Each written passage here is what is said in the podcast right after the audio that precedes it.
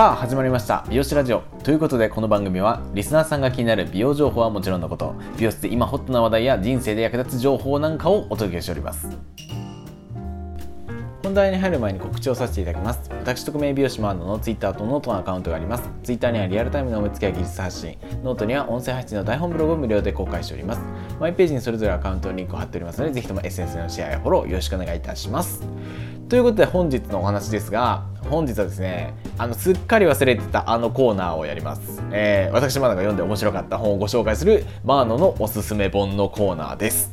えー、少し間が空いてしまいましたがえー、別に本を読んでいなかったわけではないんですよ。結構ちょこちょこ読んでたんですけどこれ、ね、発信する方をつい忘れておりましたね。あ、いかいかんみたいな。気づいたら あの結構日が経ってたみたいなね。なんでね最近読み終えたちょっと面白い本をまたご紹介していきたいなと思います。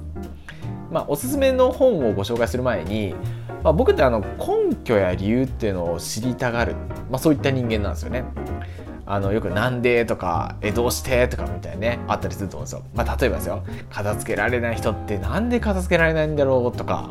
恋愛依存の人ってどんな人好きになるのかな？とかお金持ちの人の頭の中ってどうなってるんかな？とか、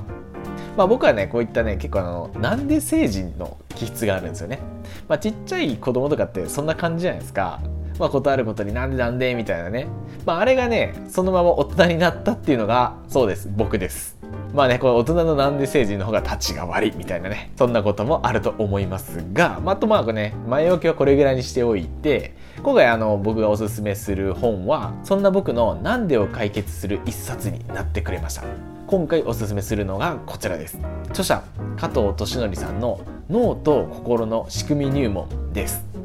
えー、この著者の加藤俊則さんは、えー、脳内科医の医学博士で、まあ、あの加藤プラチナクリニックの院長さんでもあり株式会社脳の学校の代表でもあり昭和大学客員教授でもあります。すごいですねこの人もう。病院で勤めながら会社も運営しで教授として生徒さんに教えている。しかも脳の研究をしているという。もうすごい人ですよね。脳のエキスパートですね。概要欄の方にこちらのリンクを貼っておきますのであの気になる方は是非チェックしてみてください。であのこの方が、えっと、この本以外にも脳に関する本を多数出版されております。だから本当農界の農界って言っていいんですかね。農界のすごい人です。まあちょっとあの僕が言うとちょっといまいち伝わらないかもしれませんけどあの、まあ、人間がついついやっちゃいがちな行動とかあるじゃないですか。ああいったものを脳科学に基づき、まあ、この本はですけどイラストや図解を使って分かりやすく説明してくれてます。えー、これ数えたんですけど計54パターンの事例を使って人間が取った言動に対してその時脳では何が起きているか。脳のどこの部分が働いているのかもしくは弱っているのかっていったことを教えてくれてます。まあ、その前にあのちょっと脳の話を軽くさせてもらおうと思うんですけどこれね脳の成長と老化ってなんですけど、まあ、なんとなくねこうどんどん成長期に成長してで、まあ、ある程度衰えてきたらまあ老化してってみたいなそんな感じだと思うんですけど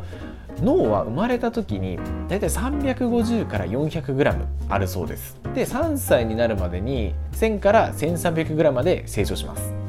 でこの脳の成長エネルギーっていうのはですね20代から40代でこう最高潮を迎えて、まあ、30代以降とかは好きなことや楽しいことを続けたり、まあ、それを深めたりすることで脳がどんどん発達していくそうです。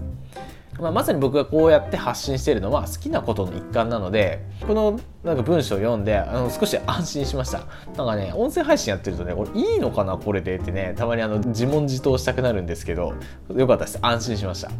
ですがこれね40代後半になると残念ながら脳の一部が老化し始めるそうです。これは残念なお知らせですよ。でもこの脳全体を衰えさせないためにはその人自身の生き方にかかっているらしいんですよね。でその時にどういう選択をしていったらいいのかっていうのがこの本には記されています。ででこの加藤俊則さんの説明によるとですけどねまずあの脳って左脳と右脳があって、まあ、大きく2つで分かれているのは有名だと思いますけどさらに細かく分けると左右で120個の番地に分かれるそうなんですけどそれってご存知だったでしょうか？でさらにその120個あるんですけど、まあ、大きくその分野を8つに分けることができるそうです。えー、1つ目思考系脳番地2つ目感情系脳番地3つ目伝達系脳番地4つ目理解系脳番地5つ目運動系脳番地6つ目聴覚系脳番地7つ目視覚系脳番地8つ目記憶系脳番地あの今ずらっと言いましたけどこれらの名前はねあの全然覚えなくていいと思います。あの漢字で見ればなんとなく意味は理解できると思いますので本を読みながらあこれここなんだなっていうのがあのパッと入ってくると思います。で事例ごとにこの場合脳の〇〇番地が衰えているからこういう行動をとってしまうとかでそんな感じでね分かりやすく解説してくれてるんですよね。あの人なんであんな行動をとるんだろうといった他人の今まで理解できなかった行動がなぜそういった行動をとるのかが分かるようになります。しかもその対策まで詳しく解説してくれてます、まあ、ということで、まあ、どういったことが書かれているのかをまあ一つだけご紹介したいなと思います。えっ、ー、とですねこれはですねこれ最近ちょっと話題になってると思うんですけどあのマウンティングする人って言いますよね、まあ、それに関する話なんですけど相対評価に頼らなければ自分の良さがわからないと題して人間の脳には自分を分かろうとする性質があります。自分を理解するための具体的な方法として最も簡単なのは自分と他人と比較すること。私はあの人より背が高い。家族の中で一番太っている。同期より高い給料をもらっている。結婚したのが親友より遅かった。などです。比較は相対評価ですから優劣の差が生じます。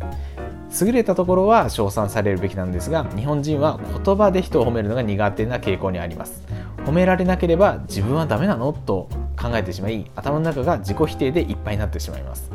その苦しみから逃れるために自分より格下の相手を探して比較し自分の価値を高めようとします。それだけならいいのですが潜在的な自己顕示欲が強いと他人からの称賛を求めて見せつけるという行為つまりマウンティングが発生します。